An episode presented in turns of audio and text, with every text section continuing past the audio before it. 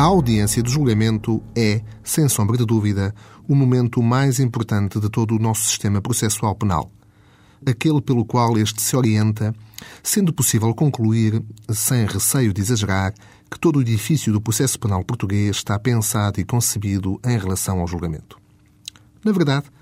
uma audiência é o momento de aquisição probatória por excelência, ou seja, aquele em que verdadeiramente se jogam os dados do processo,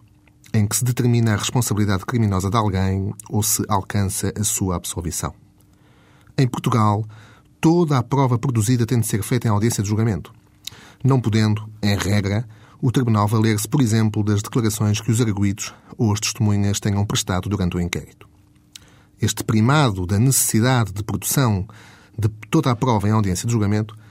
apenas é excepcionado com a prova de natureza técnica ou documental, na medida em que o Tribunal se pode valer de vários documentos que já existam no processo ou de exames que tenham sido feitos, como, por exemplo, um exame ao produto estupefaciente, a uma arma, a um objeto, um relatório de autópsia, para além dos autos de apreensão, de notícia ou os termos de entrega de objetos. Isto faz com que quer o Ministério Público, quer a Defesa, orientem toda a sua atividade processual para a necessidade de juntar elementos de prova que, em audiência de julgamento, permitam ao juiz reconhecer a culpabilidade do arguído ou declarar a sua inocência. Em regra,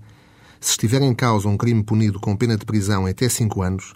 o julgamento é feito apenas por um juiz, aquilo a que se chama juiz singular,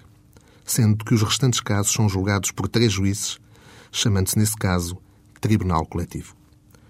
Todas as audiências de julgamento são objeto de gravação áudio e algumas também de registro vídeo,